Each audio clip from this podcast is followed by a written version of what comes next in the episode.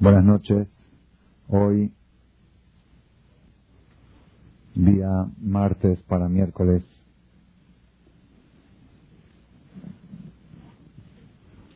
Es 23 de Heshvan, 5760. Primero, hoy es primero, dos. 2 de noviembre del 99.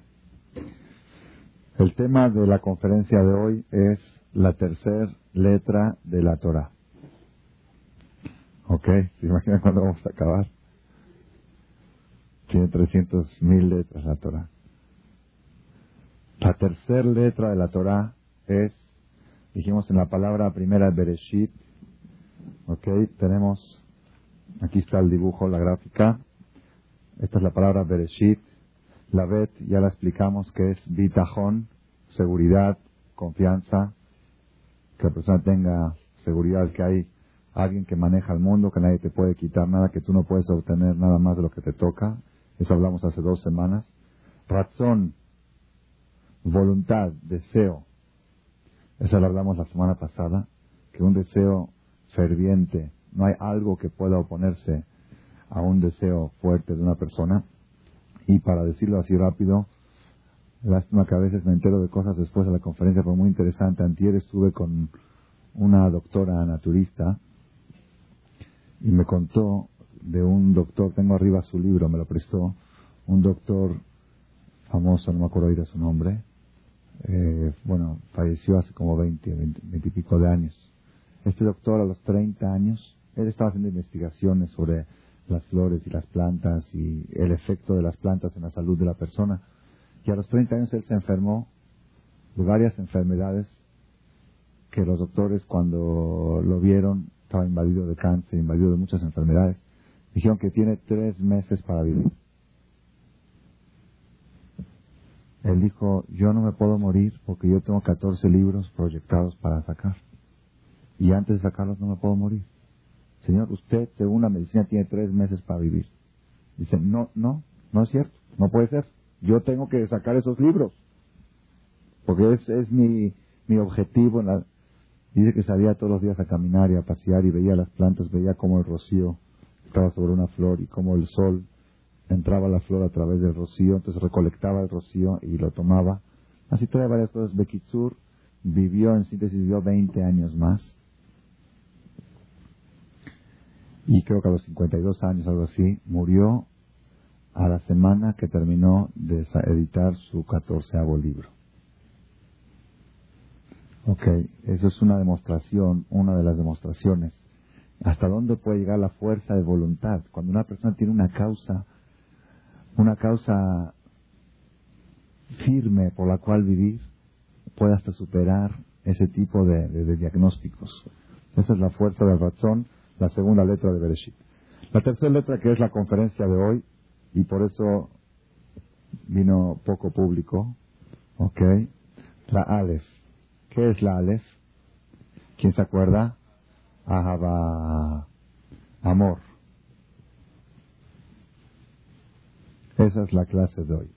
La clase de hoy es una clase de amor, así como lo están escuchando. Primero que todo, vamos a analizar hoy tres cosas. Hashem, si Dios me ilumina y me inspira porque el tema es muy amplio. Eh, la literatura hebrea está llena de conceptos al respecto y de consejos y de ideas. Primero que todo vamos a, primera pregunta, ¿cuál es la función del amor en el éxito de la persona en la vida? No estoy hablando ahorita solamente en el matrimonio, en todo, ¿ok? El lugar, ¿qué lugar ocupa este concepto en el éxito de la persona? Segundo, ¿qué es Ahavá, ¿qué es amor? O mejor dicho, vamos a explicar hoy qué no es amor. ¿Ok? Y también vamos a explicar qué es. Y tercero, cómo se obtiene ese instrumento tan poderoso llamado Ahavá, llamado amor. Tres cosas vamos a tratar de desarrollar la noche de hoy. Primero que todo, ¿cuál es la fuerza que tiene el amor para triunfar en la vida? El amor es necesario, básicamente conocido para el matrimonio. El amor es necesario para la educación de los hijos. La persona que sabe educar con amor a sus hijos tiene garantizado el éxito en la educación. El amor es necesario para triunfar en los negocios. La persona tiene que estar enamorado de lo que uno hace. El amor es necesario para que la mujer triunfe en la cocina, que les hagan buenos platillos. La mujer que cocina con presión, porque si mi marido llega y no está la comida hecha, pues se enoja. Generalmente esas comidas no salen agradables. El amor se necesita en todos los sectores de la vida, en todo. Lo que quieras hacer en la vida, si tienes el amor contigo, tienes garantizado un 90% del éxito. Y si lo haces por presión, por obligación, por fuerza, por rutina, tienes porcentajes muy altos de fracasar. Mandar a los hijos a la escuela es un arte. Que de ese arte depende las calificaciones de tus hijos. ¿Con qué amor el niño sale de la casa al camión? De eso va a depender sus calificaciones. ¿Ah, ¿Con qué amor sale el niño? En el mejor de los casos con el amor a la muchacha. En el mejor de los casos. Pero generalmente, ¿cómo salen? ¿Ah? Gritos. Hoy me dijo una señora. Dice, mi hijo sube al camión con los zapatos en la mano. Y tenía alcanza por los zapatos y la camisa abierta. Y a los gritos por acá y gritos por allá. Y te van a suspender y te van a esto y te van al otro. El amor es necesario. En, no hay un sector en la vida que no sea indispensable el amor para triunfar. ¿Quién lo dice esto? Esto lo dice el rey Salomón Shlomo Amelech en Shira Shirim, el cantar de los cantares, al final, el último capítulo, los últimos versículos, dice así: Maim Rabim lo yuhelu lechabot et Aguas cuantiosas, aguas cuando vienen torrentes de agua, olas como las del mar abierto. ¿Han visto ustedes las olas en pie de la cuesta? Impenetrables. Que, que es cuando estuve allá una vez me dijeron que desnucó a una, a una persona que se metió ahí, le desnucó, le cayó la ola y lo desnucó. Hay olas fuertes, incontenibles. Maim Rabim, aguas cuantiosas, olas de agua, torrentes de agua. Gelú le No podrán apagar el amor. Un jarot y ríos, lo no pueden inundar pueden inundar ciudades, pueden hacer desaparecer ciudades enteras cuando hay desborde, del río, cuando hay inundaciones. Aquí tenemos todavía recuerdos. Se borran ciudades enteras con inundaciones. Todo se puede borrar. Pero un arot lo fue al amor, no hay río que lo pueda inundar. Y miten ish et kol hom beto dice el rey Salomón, si una persona daría todo el capital, todo, el patrimonio, todo su patrimonio a cambio del amor, vos y abúzulo, despreciar, despreciarán a él. Está ofreciendo poco. Dice el rey Salomón, si das todo lo que tienes, todo, tu casa, tu coche, tu negocio, todo lo que tienes, tu cuenta bancaria, todo, a cambio del amor estás pagando barato. Vos y abúzulo, es bezol, es balash. Quiere decir que todo lo que tienes no vale si no hay amor. Y si hay amor, no necesitas todo lo que tienes. Aquí el rey Salomón nos está descubriendo, revelando que si quieres buscar un instrumento que te garantice el éxito en la vida, busca la tercera palabra de la Torah, busca la Aleph de Abba busca Abba. Cuando encuentres a Abba, encontraste Atzlajá, encontraste éxito. Es sinónimo. Yo recomiendo mucho que el que tenga tiempo que lea el libro Orjot Tzadikim, así se llama, Orjot Tzadikim, Camino de los Justos. Hay un capítulo especial destinado al amor, lo estuve leyendo entre ayer y hoy, todo. Está tan precioso, muy amplio, no va a poder leerlo todo ni aquí en esta conferencia. Quiero sacar un mensaje, ustedes van a ver, yo creo que ustedes saben que yo tengo una idea que depende de la cantidad del público, sé qué calidad de conferencia va a ser. Cuanto menos público hay, es mejor calidad de conferencia. Eso por experiencia. Las mejores conferencias las he dado cuando había menos público y la mejor, la mejor, la mejor de todas es una que la di ante tres personas. Bajé un día de diciembre, había tres personas. Había primero una, y dije, ya, le voy a dar un cassette y que se vaya. Dije, no, si hizo el esfuerzo en venir, merece que se la dé. Me senté después, llegaron dos más, se hicieron tres, dije a mi esposa que baje porque sean cuatro. Y empecé a hablar como si fuera que estoy hablando ante mil personas. Y es una de las mejores conferencias que tengo en mis cassettes. Hoy, hoy, si la regla esta, si la regla esta es válida, hoy se va a comprobar, hoy se va a validar, se va a revalidar. Ustedes van a escuchar hoy una revolución en el concepto de lo que es amor. Para mí fue una revolución. Por dejud de dar esta conferencia, tuve dejud de descubrir este secreto que van a escuchar ahora. Es algo más impresionante lo que vamos a ver. Ya, ya nos enseñó el rey David, el rey Salomón, la importancia del amor para triunfar. Si tienes amor, puedes contra viento y marea. Pueden venir olas, pueden venir inundaciones, pueden venir ríos, eso, eso representa problemas, asuntos, dificultades, enfermedades, lo que venga. Si tienes amor, puedes superarlo. Y si te falta amor, estás perdido. Y si te ofrecen todo tu patrimonio a cambio de amor, te están dando barato. No vale.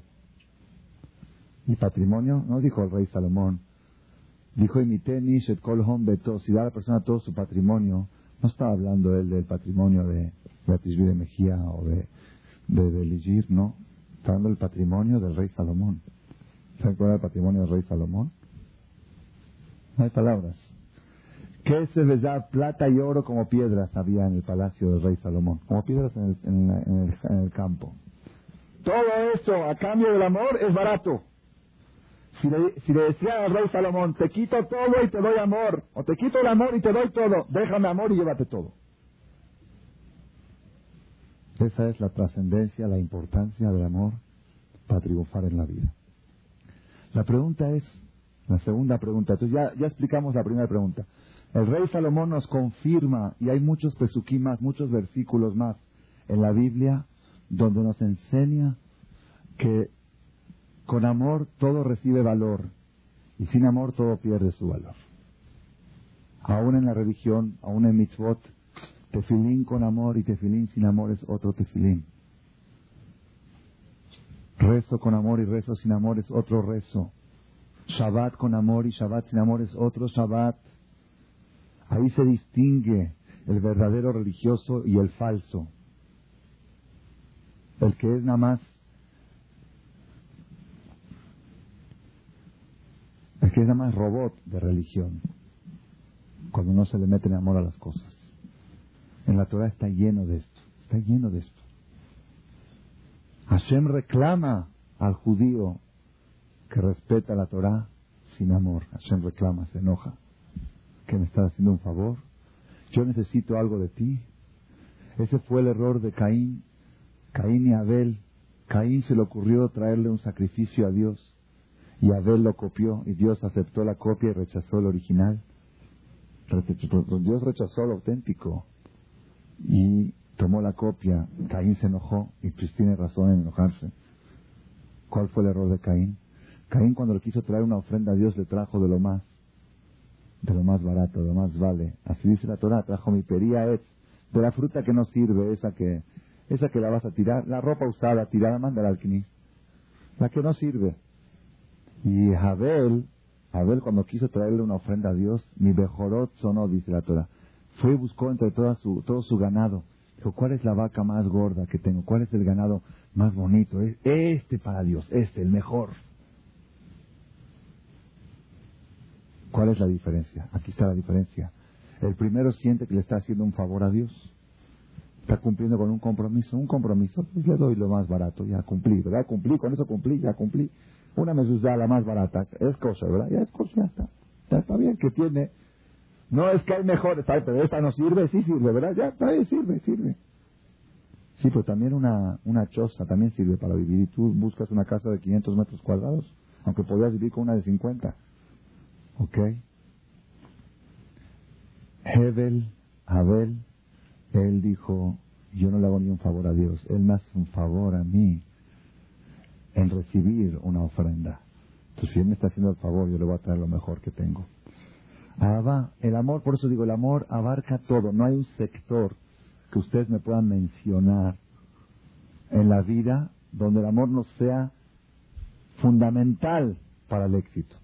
Ese es el primer punto que esclarecimos en la primera parte de la charla. La importancia del amor para el éxito. El segundo punto es, ¿qué es amor? ¿Qué es amor?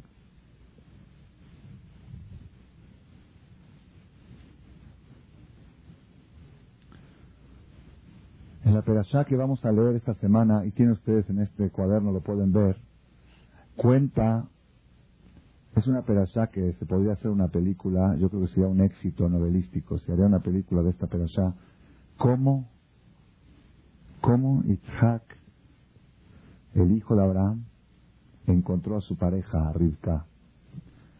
El papá Abraham vino hizo jurar al, a Eliezer, mayordomo, que le vaya a buscar una novia a otro a otra ciudad, a, lo mandó a, a Halab, al Sham, ahí a Aram. Dijo, no quiero, no quiero de aquí, de Kenan, las kenanitas no me gustan, son negras, son morenas, son de mala, de malo carácter. Quiero que vayas allá, Aram, a mi familia, pero que la traigas aquí, porque quiero que mi hijo viva en Israel. Y así fue que Eliezer le juró esta perashá, se acostumbra a leérsela siempre a los novios la semana de la boda. La semana que se casan en Shoah Berajot, los que no se van a luna de abejas, los que se quedan a hacer Shoah Berajot, Así decía el maestro, es luna de abejas, no es luna de miel, están picando, picando. ¿Ok? Los que se quedan Sheva Berajot, siete Berajot, que así debe ser. Entonces en el Shabbat posterior a la boda sube el novio al Sefer, Shabbat después de la boda sube al Sefer, y le leen esta perashá de Abraham Zaken, Baba Yamin, el Jajam se la lee, porque ahí habla del primer noviazgo, porque antes no se, no se vio natural noviazgos. Este es el único noviazgo y es más, de esta perashá se aprenden muchas reglas cómo se debe casar hijos, cómo se debe buscar pareja. Reglas impresionantes, aquí las escribimos en los comentarios de este librito que gracias a Dios hemos podido editar. Ya van dos semanas. Cada semana va a salir el de la Perashá. Bezat Hashem. el que quiera leer una novela de novios, que lea esta Perashá. Al final, después de toda la novela, cuando ya encontraron a la novia y el diálogo que tuvo Eliezer con el papá de la novia y el dinero y todo, y que se quede aquí el compromiso, un año, todo, eh, léanlo, está muy, muy interesante. Al final de todo, dice la Torah, ¿cuál es el resultado final? Escuchen bien. En la página 293. Dice así, 293 arriba en estos libritos. Itzhak en Génesis 23, capítulo Génesis 24, capítulo 67. Ok, está equivocado aquí arriba, dice 23. Dice, a Itzhak, Jaoela Saraimo. La trajo Itzhak a su esposa. Después de que ya pasó todo el proceso del Shidduch, la trajo a su esposa a la carpa de su mamá, que su mamá ya había fallecido. Vaikah et Rivka. Se casó con Rivka Batehilo Leisha fue para él esposa, vaya a Bea y se enamoró de ella. Bainajem Itzhak y se consoló Itzhak después de la muerte de su madre. ¿Están escuchando? ¿Qué dice acá? ¿Cómo es el proceso? ¿Cómo es el proceso normal de un matrimonio?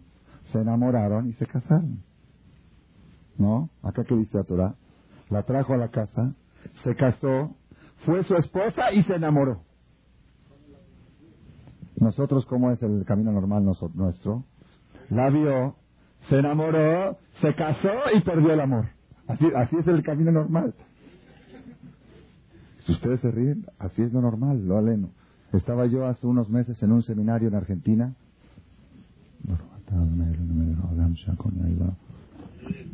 Estaba en un seminario en Buenos Aires un fin de semana y había una jovencita de 19 años o 20 años, algo así. Estaba ella y su papá en el seminario. Se me hizo un poco raro. Su papá, un señor como de 60. Y la niña estaba histérica, estaba nerviosa.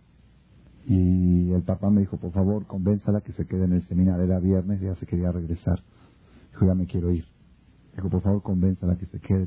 Estaba ella llorando, estaba nerviosa. Estaba enojada porque la pusieron en un cuarto con cuatro con cuatro niñas, porque no, no como no había lugares, apretaron cuatro. En era, estaba programado el seminario para 180 y hubo 250 personas dentro de la Belén Entonces ella estaba histérica, estaba nerviosa, se quiere ir, se quiere ir. Entonces yo empecé a platicar con ella, ¿qué te pasa? ¿Qué tienes? ¿Qué no tienes? No, que esto, que lo otro. Al final, bueno, me, me dice, 19 años, divorciada. Yo, divorciada, 19 años. ¿Cuánto tiempo duró tu matrimonio? Dice, siete meses. ¿Y cuánto tiempo fue tu noviazgo? Dice, un año y medio. Pero no crea que es por eso. Ella pensó que yo estaba como que criticando que fue un noviazgo corto.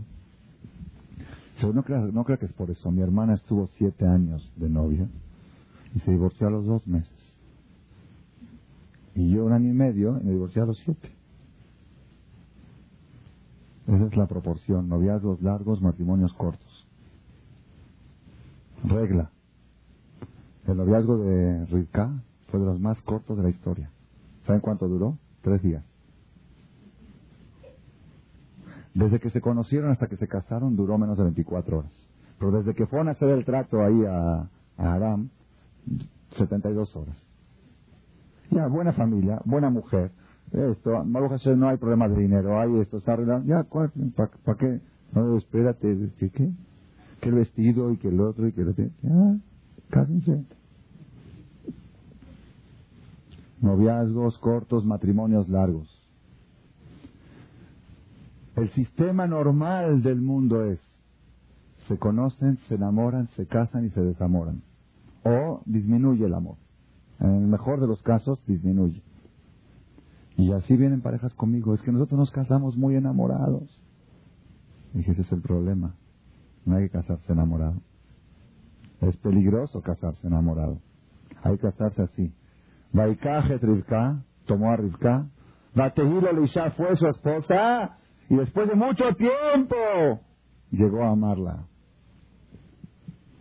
El amor es algo que se debe de luchar para obtener. El amor es algo invulnerable, algo que si uno lo logra, ya no hay nada que lo pueda derribar. Maim Rabim, Maim Rabim, olas, tormentas, no pueden derribar un amor verdadero. Y si vienen problemas en la vida que lo derriban, quiere que nunca lo hubo. Nunca lo hubo.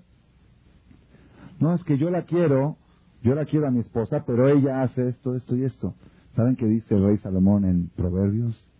Te dice una pauta, una pauta para saber si hay amor o no. Dice, alcohol peshaim tejase ava. Sobre todas las faltas cubre el amor. Cuando hay amor, no hay faltas. Si tú quieres a alguien, si tú quieres a alguien, quieres mucho a tu papá, por ejemplo, lo quieres mucho, lo adoras a tu papá. De repente dicen, oye, tu papá robó. No es cierto, no robó. Seguro se lo, el gerente del banco se lo dio el dinero. No, pero vimos con pistola. La pistola era para amenazar a un ladrón. Lo busca, cubres. ¿Por qué? Porque lo quieres. Cuando quieres a alguien, no hay defectos. No existen defectos. Oye, pero tu esposa hoy no te preparó cena. No me preparó porque me quiere. Quiere que adelgace un poquito, me quiere. ¿Viste cómo, ¿Viste cómo me quiere mi mujer? Por la dieta, porque es buena por la salud.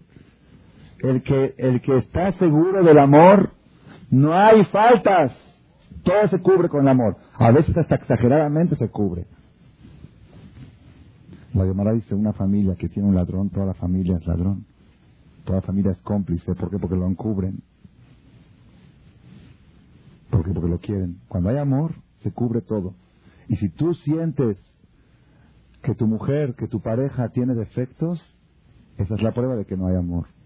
Si hay amor, no hay defectos. El amor cubre todos los defectos, tapa todo. Así dice el rey Salomón. Esto es algo, es una pauta impresionante, Moray Brabotay. ¿Por qué las parejas se casan y el amor disminuye?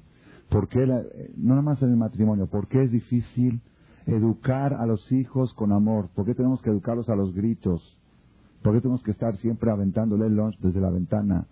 En vez de salir como salían nuestras abuelitas a despedir a los niños cuando salían a la escuela, ma'a, Wala izida, aquí Hashem, Vishmereja, Yara Shempanabeleja, Homeka, Rohya, Ayatu, Yaeni. Todas esas palabras tan bonitas que despedían nuestras abuelitas a los niños cuando iban a la escuela. Y cuando llegaba el hijo, ven abrazo y lo cargaban y todo esto. Si te tarea, y esto, haz esto, vete rápido al tenis, rápido a la alberca. ¿Por qué así? ¿Por qué nos cuesta tanto trabajo dar amor? Porque no sabemos qué es amor. Porque estamos engañados de lo que es amor. La Gemara dice, perdón, esto, ahorita vamos a decir algo de la Gemara. Hazonish escribe en su libro sobre los gilonín, la gente no religiosa. Dice, lo que ellos llaman amor, la Torah llama caret. Después que les expliquen qué es caret. Lo que ellos llaman amor, oh, amor, amor, la Torah llama caret. ¿Qué es amor? El Talmud, en Masejet Bababatra, no recuerdo en este momento la hoja, pero estoy seguro está en Bababatra, dice así, dijo un jajam, dijo un rabino, Kirejintin en arameo, Kirejintin va cuando nuestro amor, mi amor con mi esposa era fuerte, nos alcanzaba un, una habitación del tamaño, así dice, la gama, no recuerdo el lenguaje porque es arameo difícil, nos alcanzaba una habitación del tamaño del dintel de la puerta. La puerta, vamos a suponer que las puertas de antes eran más anchas que las de ahora, ¿ok? Ese tamaño nos alcanzaba para convivir yo y mi mujer. 30, 40 centímetros cabíamos muy bien. Dice, ahora que nuestro amor mermó, disminuyó, un palacio de mil metros cuadrados no nos alcanza, nos queda chico. Así, dice, así dijo el Jajam en la Gemara. Están escuchando, ahorita vamos a ver, ahorita vamos a profundizar un poquito y van a ver ustedes qué secreto tan profundo. Yo lo había estudiado esto hace 20 años, lo volví a estudiar hace 10 años y lo repasé y nunca había descubierto el secreto hoy por dejud de esta conferencia descubrido que está escondido aquí. Aquí la Gemara, antes de, antes de decir el secreto, aquí la Gemara nos dice, escuchen bien, cuando viene tu mujer y te dice, quiero arreglar mi casa, quise que algo falla. Cuando viene el marido y dice, me quiero cambiar de casa, esa está muy chica, falta amor. Casa chica, corazón grande, ¿conocen ese dicho? ¿No lo conocen? Es un dicho sabido. Casa chica, cuando invitas a alguien no hay lugar, que le dices casa chica, corazón grande. Así es un dicho famoso, popular. En la Torah no es popular, la Torah es la esencia. Si tienes, si tienes casa chica es una señal que hay un amor grande. Y si necesitas una casa grande, quiere decir que hay amor chico. Escuchen esto, la necesidad. Yo no digo que si una persona tiene casa grande ahorita que vaya que la venda. No estoy hablando de eso, ¿ok? De eso no hablamos. Pero una cosa sí, cuando sientes la necesidad de ampliar tu casa, checa tu amor. Algo está fallando. Así dijo el Jajam. El lo dijo de sí mismo y es verdad, él lo, él lo vivió. Él sintió cuando se, casaron, recién casados, los primeros años, había un amor muy fuerte y ellos podían vivir en, en una casa muy reducida y ahora más grande y más grande no les alcanza, no porque los niños crecieron. A él y a su esposa no les alcanza. Siete cuartos no alcanzan. Los duendes me rodean por ahí. De tantos pleitos que hay, cuando hay que entran, entran satanín a la casa y hacen que se sientan apretados. Así se la llamará. El Talmud dice que cuando se siente uno apretado sin que haya gente es porque hay mazdikim, hay shedim, que hacen sentir apretado. ¿Y esos vienen de qué? De rencores, de pleitos. Esos llenan la casa y hacen que se sienta uno apretado tiene una casa de 1500 metros cuadrados y se va de vacaciones a Europa a un hotel y la habitación del hotel cuánto tienen ya saben cómo son camas chiquitas ok no hay sacate en las regaderas ok es uno de los problemas que siempre se me olvida digo voy al hotel se supone que hay todo no todo menos sacate tienes que llevar tu sacate y el cojín está bajito y la, la, la, la cama estás apretado y la maleta no cabe y tienes que, ¿verdad? Va uno a sufrir.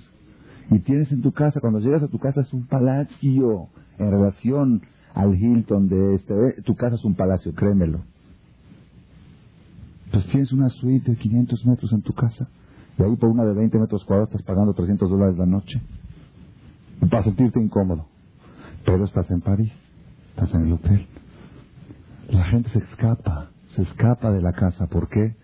Porque falta Ahaba. Dice el Talmud, dice el secreto.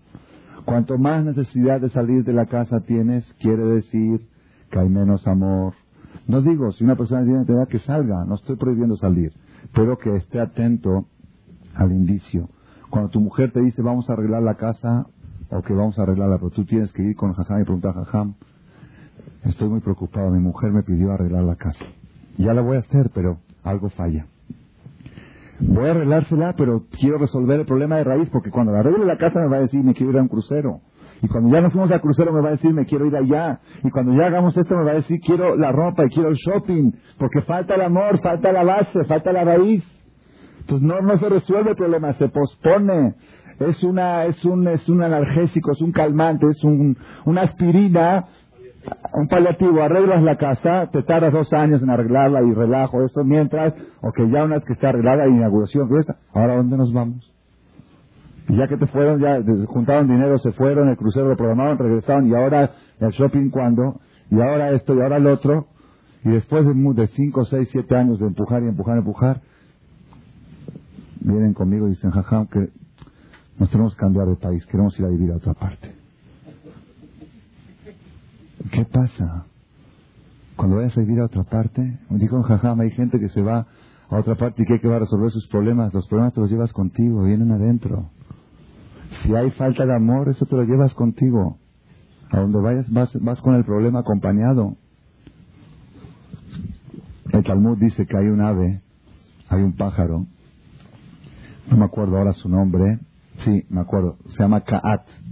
Kaat está en la Biblia, es un ave bíblico, Kaat en arameo, en hebreo quiere decir aquí, vomitar, devolver. Un ave que se llama vómito, se llama la.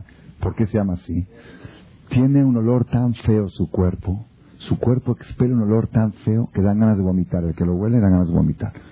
Tan feo huele que ni él mismo soporta su olor. Y como no lo soporta, ¿qué hace? Está todo el tiempo volando para escaparse del olor feo.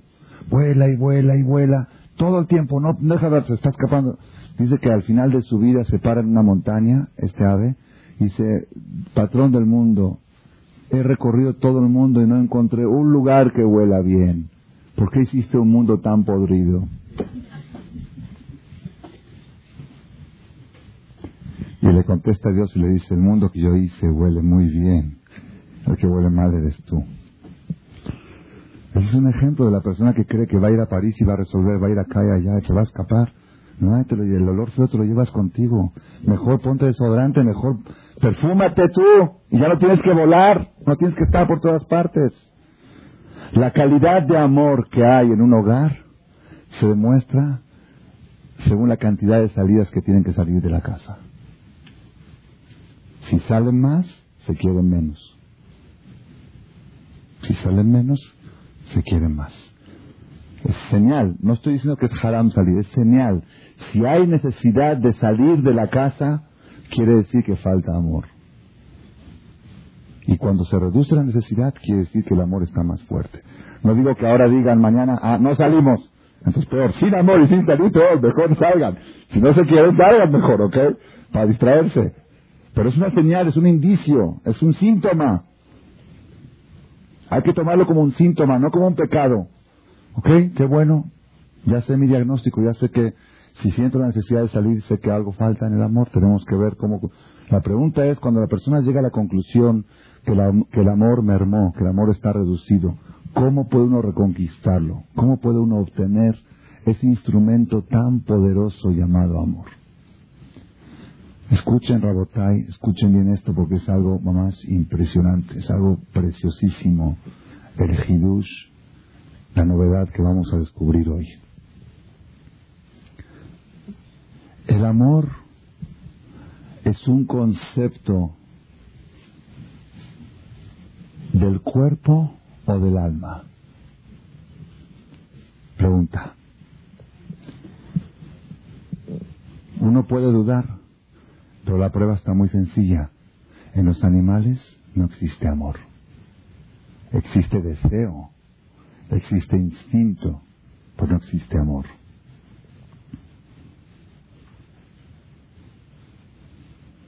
Dice el libro este Orjot Tzadikim que les dije que les recomiendo leer el capítulo del amor. Dice, Ahavá, el amor, Mishorsea Nefesh, viene de lo más profundo del alma. El amor es un concepto espiritual, no material. En lo material no existe amor.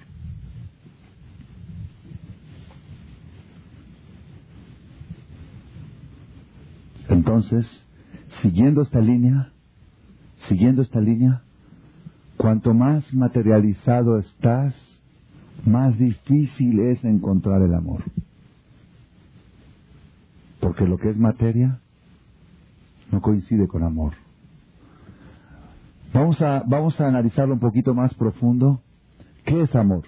¿Qué es amor? Dice el Meiri. Meiri era un rabino en España que vivió hace 700 años, un comentarista del Talmud. Dice así en el libro, hay un libro, Jibura Chubala Meiri, dice así, Geder Ava, la definición del amor.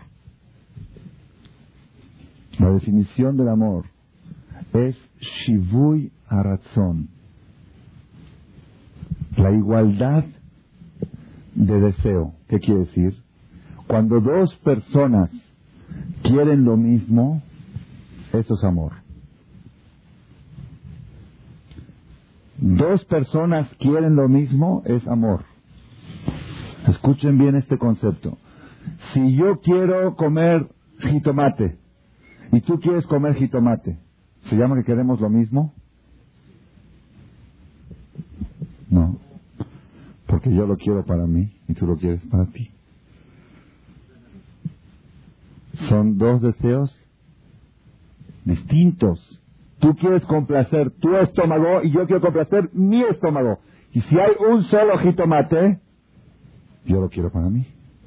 Ah, pero los dos queremos lo mismo. Eso no se llama querer lo mismo. Están escuchando este secreto. Si los dos quieren ir juntos a la cama, eso no es amor. Los dos quieren el jitomate. Cada uno quiere complacer lo suyo. Eso no es amor. Amor es, si yo y un segundo queremos el jitomate para un tercero, eso es amor. Ahí sí los dos queremos lo mismo. Esto es un secreto muy grande, por eso dicen los libros que la pareja cuando traen un hijo se quieren más. Hay más amor cuando hay hijos. ¿Por qué? Aparentemente al revés, desde que nacen los niños hay broncas, hay problemas, quién se levanta en la noche, quién es, ok, todo bien, pero ¿qué? Cuando nace un niño hay un interés en común, hay dos personas que quieren el bien de un tercero. Eso es amor. Hasta ahora cada quien quería el jitomate para él mismo, ahora los dos tienen un deseo en común, el bien del niño. Eso se llama amor. Amor es querer lo mismo desear lo mismo y escuchen cómo se está relacionando ahora las dos conferencias. La pasada era razón y la que viene ahora es ahavá. Ahavá es cuando hay razón en común.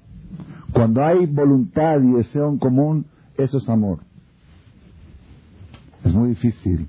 Una persona dijo, yo quiero mucho, me encanta, yo amo la comida china. ¿Amas la comida china?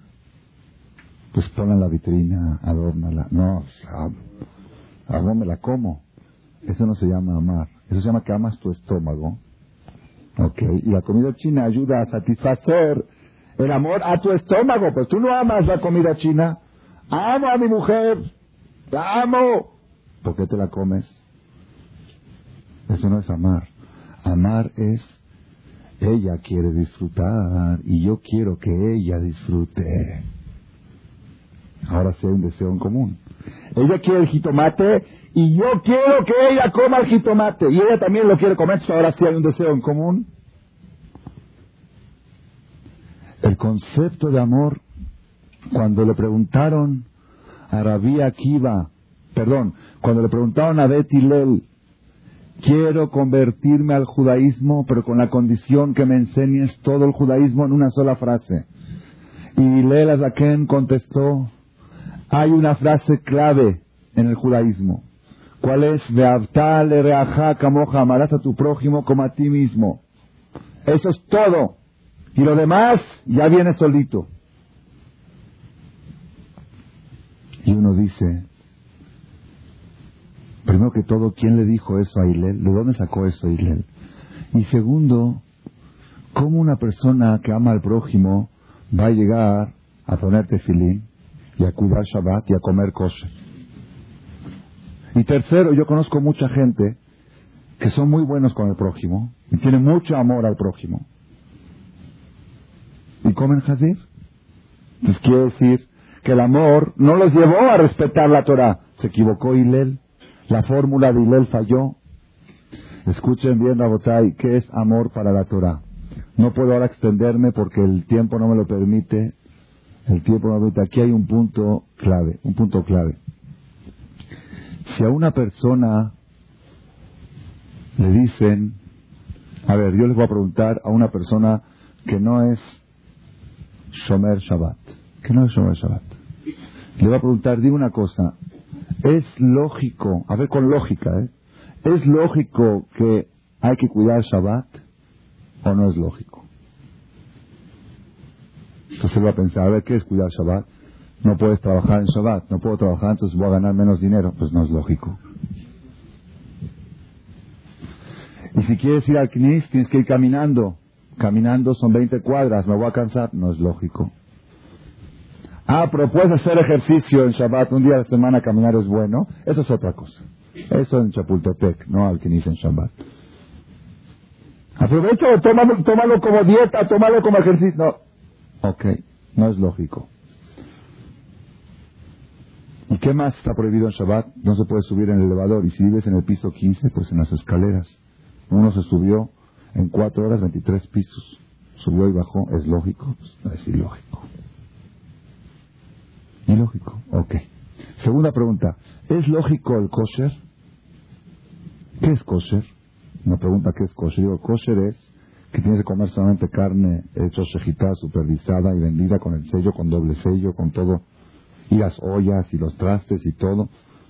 ¿Y qué implica? Eso implica que cuando te vas de viaje tienes que llevar de atún y tortas. Es ilógico.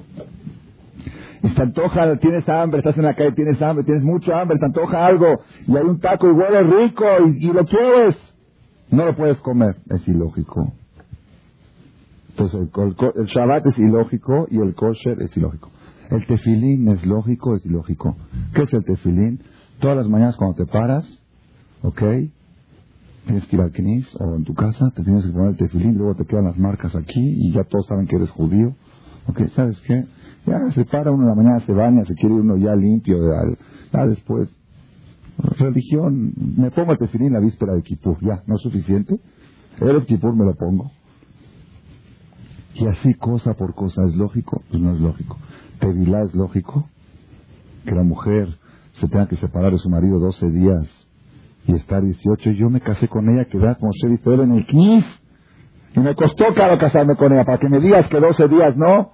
¡Es mía! ¿Quién eres tú para meterte? Hasta en eso se meten los rabinos. Es ilógico. Y luego que la telite, que tienes que preguntar que si está roja, que no está roja. ¿Qué es? ¿Es lógico? ¿Qué lógica tiene? No tiene nada de lógica. Contra toda la lógica. Ah, pero que cada tres años estén seis meses sin tocarse porque están enojados, eso sí es lógico. Es que estamos enojados y todos, todas, todas las parejas se pelean, es normal pelearse. Pues la Torah dice, en vez de pelearse y separarse tres meses cada seis, mejor doce días cada treinta. Es más regular y sin enojarse. Y es así, es, así funciona. Exactamente así funciona. Es un porcentaje que hay que pagarlo, de alguna manera hay que pagarlo. O lo pagas por las buenas o lo pagas por enojados y peleados y rencor. mejor págalo bien, en, como un acuerdo, 12 y 18, 12 y 18, y ya, y nunca nos peleamos. ¿Es lógico? No, es ilógico. ¿Por qué? Pues me fui de viaje y ya de por sí estuve una semana fuera y llegó y justo esto y justo le tocó la actividad y justo entonces es ilógico, es ilógico. Toda la religión es ilógica. Ahora yo agarro a la misma persona la otra semana, la otra conferencia y les digo, Rabotai, les voy a hacer una pregunta, olvídense de la semana pasada, una conferencia nueva. ¿Ok? Hay una parte donde dice en la Torah que los judíos que viven en Israel deben de respetar Shabbat. ¿Les parece lógico o no? Usted va a decir, pues la verdad suena muy bien eso. Porque la tierra santa con la santidad del Shabbat coinciden. Y la santidad del Shabbat se mete con el cótel y van a buscarle. La verdad se oye muy lógico. Y bueno, y ahí la Torah dice que los judíos que viven en Israel deben de comer kosher. Pues la verdad sí, porque la tierra esa es tan pura, la sangre también de los que viven ahí tiene que estar pura. La verdad se oye muy lógico. Y la Torah dice que los judíos que viven en Israel tienen que cuidarte, Vilá. Pues claro, porque la mujer cuando mancha esto empiezan a buscar explicaciones. La verdad se oye, aunque no entiendo yo mucho de impurezas, pero sí entiendo que la tierra santa acredita y amerita ese tipo de reglamentos. La verdad sí, mientras yo no viva ahí.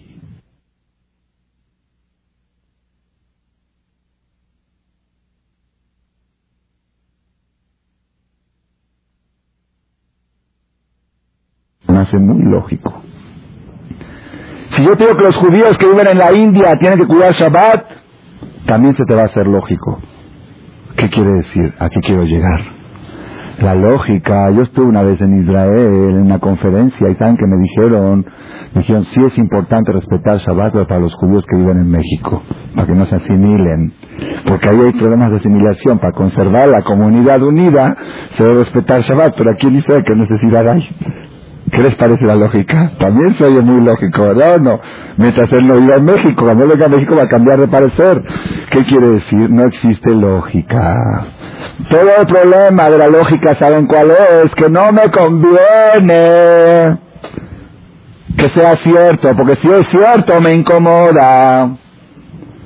Pero si no me incomoda, pues oye muy lógico. Todo el problema que tiene la persona en la vida no es si entiende la religión o no la entiende, no es el problema. El problema es que esa religión choca con su ego. No se acomoda a sus, a sus comodidades. Él quiere levantarse a las 10 de la mañana y irse directo a trabajar, no ir al templo y poner el tefilín. Se le hace más cómodo no creer en esas cosas. Ah, pero los de Israel que se levantan a la Vatiquín a rezar al cótel que vayan, porque ahí hay que rezar mucho. Aquí no. Entonces, todo el problema de la vida, ¿cuál es? No es creer o no creer, no es entender o no entender, es ego o no ego. Ese es todo el tema. Ahí está todo el tema. Cuando la persona logra destruir su ego, el camino hacia la religión está abierto, está allanado, todo se le hace fácil. ¿Cuál es la terapia para destruir el ego? Si tú te acostumbras a levantarte a las 8 de la mañana para ir a ayudarle a alguien, mañana cuando te pidan, levántate a las 8 de la mañana para ponerte el tefilín, no se te va a hacer difícil. ¿Por qué? Ya te acostumbraste a ceder una hora de sueño. ¿Ok? Entonces, ¿ya qué diferencia hay si la cedes para hacer un favor o la cedes para cumplir un deber? Ya no se te hace difícil. Todo el problema de la vida es el ego. Abraham vino fue el primer hombre que descubrió este secreto. Abraham vino destruyó su ego. Abrió su casa a las cuatro puertas. Dijo, no hay privacidad. Mi casa es casa del pueblo. Aquí entran todos. Esto es de todos. Destruyó su ego. No existía el yo. 99 años tenía Abraham vino el tercer día de su Brit Milá. Calor Hamsin, calentura. Un viejo de 99 años, operado recién ¿Saben lo que es la, Brit de un adulto? Yo me contó un mujer en Argentina que va a circuncindar a judíos de treinta y pico de años que nunca les hicieron Brit Milá. Dice, es toda una operación. Dice, la cantidad de sangre que sale, no hay nada que ver en el tubo corto, así, no es nada. Dice, allá sangre y sangre, y da, tarda una hora el tour de un adulto. Abraham vino a los 99 años, se hizo el tour. ¿Quién fue el modelo de Abraham vino, saben? ¿Ah? ¿Quién fue? ¿Sumi o quién? ¿Quién fue? Él mismo. Él se cortó, nadie, nadie se atrevía a hacerlo, él se cortó. Y él se vendó. Y estaba el tercer día dolorido. Y Abraham vino está sentado en su carpa y Dios sacó un, un sol infernal, así las palabras infernal, un sol inaguantable para que nadie circule por la calle y no molesten a Abraham vino, que tenía la casa de huéspedes abierta. Y Abraham vino, está a mediodía, dos de la tarde, desesperado. Desesperado, ¿saben como quién? Como aquel que tiene una tienda que vale dos millones de dólares y no ha vendido nada a las cuatro de la tarde. Tiene 220 empleados y mercancía de la mejor y no vende. ¿Cómo se siente? De enloquecido, en lo traumado. Así se, sentía Abraham. Un día sin recibir huéspedes, un día sin ayudar a alguien, es un día perdido. Oye, Abraham, pero estás enfermo. Estás recién operado. ¿Y qué tiene? Pues no puedo perder un día de mi vida, es un día perdido. Abraham vino fue el hombre que destruyó su ego, destruyó su ego. Al destruir el ego, el camino hacia Dios está abierto. Todo lo que interfiere entre el alma de la persona y el Creador es su cuerpo, su ego, su yo. Por eso dijo Hilel, moja, si tú logras destruir tu ego ante tus semejantes, ya se te hace todo más fácil. Y aquellas personas que ustedes conocen que hacen favores a todo el mundo y no llegan a ponerte filín, quiere decir porque están muy lejos de dar tal era moja. Ah, pero yo veo que hacen, yo veo que ayudan. ¿Ves que ayudan? Una persona dijo que él le gusta ayudar mucho, le gusta dar, él le gusta dar, dar. ¿Cómo le gusta dar? Fue a comercial mexicana, al súper, cargó el carrito y cuando fue a la cajera, ahí le soltó dos mil pesos, le dio a la cajera. Le diste dos mil pesos. ¿Ya viste qué, qué, qué, generoso que es? ¿Por qué te llevaste en el carrito? Dos mil doscientos te llevaste. Hasta la engañaste, te llevaste más de lo que pagaste. Porque dos por uno, uno por dos. No, pero yo me gusta dar. Eso no es dar, eso es business. Dar para recibir algo a cambio, eso es comprar. No es haram, no es pecado comprar. Pero eso no le llames la jacamoja. El 99%, punto 99.99 de los favores que ustedes conocen en la sociedad, en la comunidad, es de carácter de business. La gente va a comprar algo o a comprar reconocimientos, placas, aplausos, o a comprarles gracias. Ese gracias, ese, esa sensación que me están agradeciendo, que reconocen mi labor, eso me hace sentir realizado. Porque me reconocen. Pero si no yo no puedo trabajar, esta gente no sabe agradecer. Uno trabaja, trabaja, trabaja y le clavan cuchillos. Con esto ya no puedo trabajar más. Entonces tú me estabas dando No estabas destruyendo tu ego, lo estabas creciendo más. Y cuando ves que no crece, te retiras y vas a buscar un trabajo donde te agradezcan más, donde te paguen un sueldo más caro. Allá me gusta trabajar porque me aplauden más. Ese es el gesed que ustedes conocen en la calle. Y por eso ese gesed no conduce a nada, no conduce a Dios. Conduce a más pleitos, conduce a más diferencias. ¿Por qué no me dieron mi lugar? ¿Por qué no me respetan? Hay un sector en la vida, yo siempre le digo a Dios, Dios si me quieres, dame la oportunidad de ayudar a gente que no sabe agradecer. Para que yo esté seguro que lo que estoy haciendo lo estoy haciendo por dar y no por comprar. Es, no es tan fácil no es tan fácil. Desde el día que empecé a rezar así a Dios, todo el mundo me dice gracias, gracias. Antes me quedaban cuchillos, ahora al revés. Hay que tener zehut, hay que tener zehut para poder dar a gente desagradecida y seguir dando. ¿Saben por qué hay que tener zehut? Porque eso es lo que hace Dios todo el tiempo. Dios todo el tiempo que está haciendo, dando o recibiendo. Dando. ¿Y qué recibe a cambio? Gracias o insultos. La mayoría de la gente dicen gracias a Dios, pero nadie siente gracias a Dios. Dicen gracias a Dios, gracias a Dios. Pero hay seminarios, ¿existe Dios o no existe? ¿Es o no es? ¿Y Dios qué hace? A esa persona que ayer estuvo investigando si existe Dios o no existe, mañana le da otra vez vida. Aquí está, toma la vida. Él puede haber dicho, te voy a mostrar que existo, ven aquí arriba y te demuestro cómo existo. Ven, te subo al cielo y vas a ver aquí arriba que existo. Dale vida otra vez. Y dale, dale al desagradecido. Cuando la persona le llega la prueba de poder dar a gente que no agradece, está demostrando que su ego está destruido. Ahora, escuchen bien esto porque con esto vamos a más o menos cerrar la idea. Escuchen bien. El objetivo del matrimonio, ¿cuál es? Esto es un poco difícil hablar cuando hay hombres y mujeres juntos, pero cada quien que lo escuche por separado, ¿ok? Que no, que no voltee a ver al marido, ni al cónyuge. El objetivo del matrimonio es uno, uno solo. No hay otro objetivo más que el que le voy a decir ahorita. No es traer hijos. Traer hijos, sin matrimonio se puede traer más hijos. Uno cada noche se puede traer. Sin matrimonio. Y con matrimonio es uno cada tres años. Y luego que pastillas y que se casa la cuñada y que esto y que no va a estar gorda en la boda de este, en la boda del otro. Todo, ¿ok? Si quieres traer hijos, mejor no te cases. El matrimonio no es para traer hijos. Ah, el matrimonio es para disfrutar. Uh, eso dicen los, creen los solteros, pregúntale a los casados. El lugar menos indicado para disfrutar es el matrimonio. Porque llegaste tarde, a dónde fuiste, por qué viniste y por qué esto. Disfrutar es quemar la vida, casarse. Casarse es quemar la vida. El soltero, a la que es que como un pájaro libre, va, viene, vuela, nadie le pregunta, nadie le dice. No es un casarse, hay que estar loco para casarse. De veras hay que estar rematado la cabeza. El que sabe bien lo difícil que es llevar un matrimonio es lucha de 24. Eh, dile y no le digas, y le dijiste y se sintió mal y ahora trae una flor y al otro día es, vive con el jajam, ya, que jajam, ni que flor, ni que nada, déjame vivir mi vida tranquilo.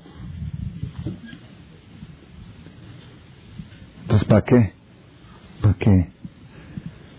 Loto, Beyot, Adam, Levadó, dice la Torah, no es bueno que el hombre esté solito. Así dice la Biblia en Bereshit. Dios creó a Adán. Dijo, no es bueno que esté Adán solito, le voy a hacer una pareja. ¿Por qué no es bueno? ¿Por qué no es bueno? Dice Rashid, ¿por qué no es bueno? Porque si va a estar solito, dijo Dios, yo estoy solito en el cielo y él está solito en la tierra, se va a creer Dios. Si estás solo, se va a creer Dios. ¿Sabes para qué existe el matrimonio? Para que te demuestren que no eres Dios. Para que tengas alguien y cada hombre Dios le manda a la mujer que le sabe tocar el punto débil, le sabe llegar, es que tus palabras me hieren, me llegan hasta lo más profundo, me es, es. Para el, el objetivo único, único del matrimonio es destruir el ego destruir ese yo, esa capa oscura, física y materialista, que es contraria al amor, esa capa oscura que provoca odio. Si tú logras destruir el ego, sale a relucir el alma. Cuando sale a relucir el alma, ahí hay amor. Alma es sinónimo de amor, cuerpo es sinónimo de rencor. Los animales no saben amar, no existe amor, no existe amor. En los animales no existe amor, existe deseo, apetito, instinto. El, amor viene de lo más profundo del ser humano. Entonces, si en tu vida prevalece lo material, es lo que dijo el Jajam. Ahora escuchen la profundidad de lo que dijo el Jajam de la Gemara. Cuando nuestro amor era muy fuerte, nos alcanzaba una casa muy chiquita, de 40 centímetros. Ahora que el amor mermó, necesitamos una casa de mil metros. Escuchen ahora, volteenlo y háganlo al revés. Cuando yo necesito una casa de mil metros, que que estoy tan materializado, que cada vez quiero más materialismo, eso hace que la capa oscura que separa entre las dos almas del hombre y la mujer, crezca la capa oscura. Cuando crece la capa oscura, el amor es menor. Es sinónimo, materialismo es sinónimo de falta de amor. Es una regla de oro esta. Si tú quieres lograr amor en todos los sectores de la vida, tienes que inyectar la raíz del amor. ¿Cuál es la raíz del amor? Alma, espiritualidad. Si metes espiritualidad En tu matrimonio, si metes espiritualidad en la educación de tus hijos, puedes meter amor. Pero si toda la vida está basada en cuerpo, en material y dinero y cosas materiales, Rabotay, tenemos que saber. El problema es, ok, ya entendimos en el matrimonio cómo se logra el amor, cómo se logra destruyendo el ego. Cada día menos materialismo y más espiritualidad. El problema es que lamentablemente o afortunadamente, como quieren decir, nosotros vivimos en un mundo material y necesitamos comer y necesitamos ganar dinero, necesitamos trabajar, necesitamos pasear, necesitamos. Entonces me está diciendo que todo eso destruye el amor. Entonces, ¿cómo? Entonces, ¿qué hago? Me hago ángel. Para amar tengo que ser ángel. Y ángel no puedo ser porque tengo cuerpo. Yo el 90% del día estoy dedicado a qué? A material o a espiritual. A material. El 90% del día está uno o durmiendo, o bañando, o comiendo, o trabajando, o en el súper, o cocinando, lavando platos, o pagando cuentas de banco, pagando cuentas, o peleándose con el IGIR. Todo es material.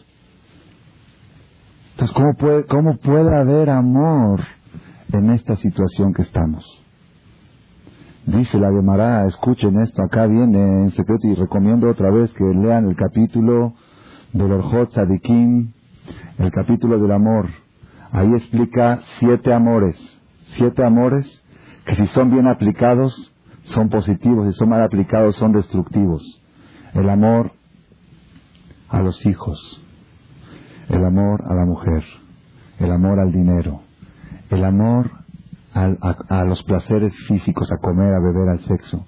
El amor ahí trae a los parientes, a los familiares, a los amigos, trae siete amores.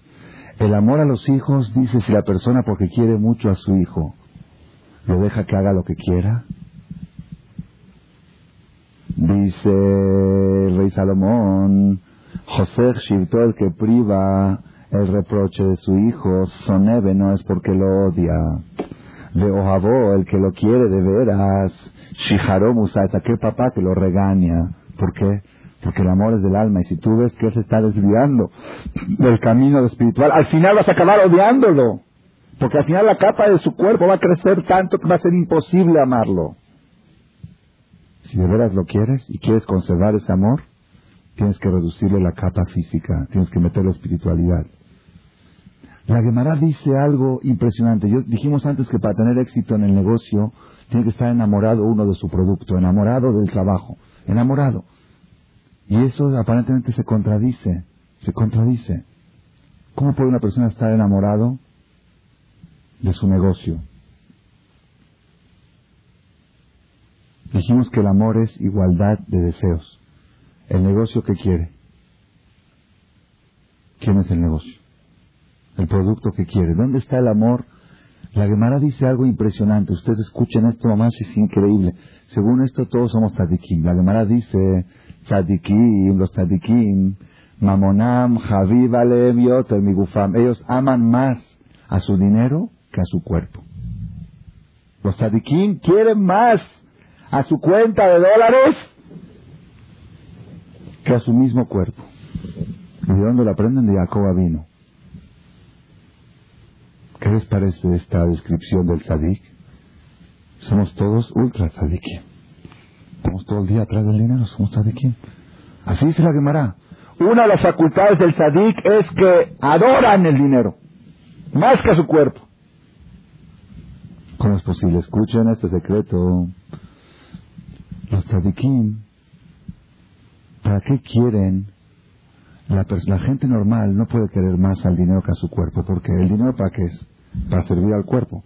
Y si yo estoy en peligro de mi cuerpo, prefiero perder todo mi dinero y salvar mi cuerpo, porque todo el dinero es para servirme a mí, si no, eh, ¿ok? Los tzadikim, ¿para qué quieren su cuerpo? ¿Para qué quieren su cuerpo? ¿Para comer, para vivir, para disfrutar? No.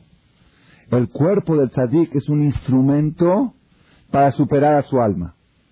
Sin cuerpo no puedo poner tefilín. Entonces el cuerpo me ayuda a que mi alma se supere con el tefilín.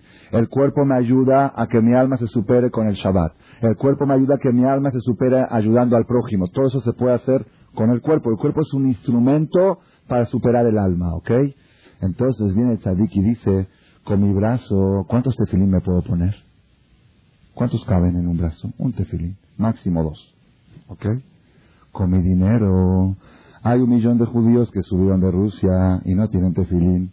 Y están haciendo una campaña para que les donen tefilín. Hay 300 mil de ellos que quieren ponerse tefilín, no tienen. Es un dineral. 300 mil por 400 dólares, multiplíquenlo. No hay, no hay presupuesto que lo pueda cubrir.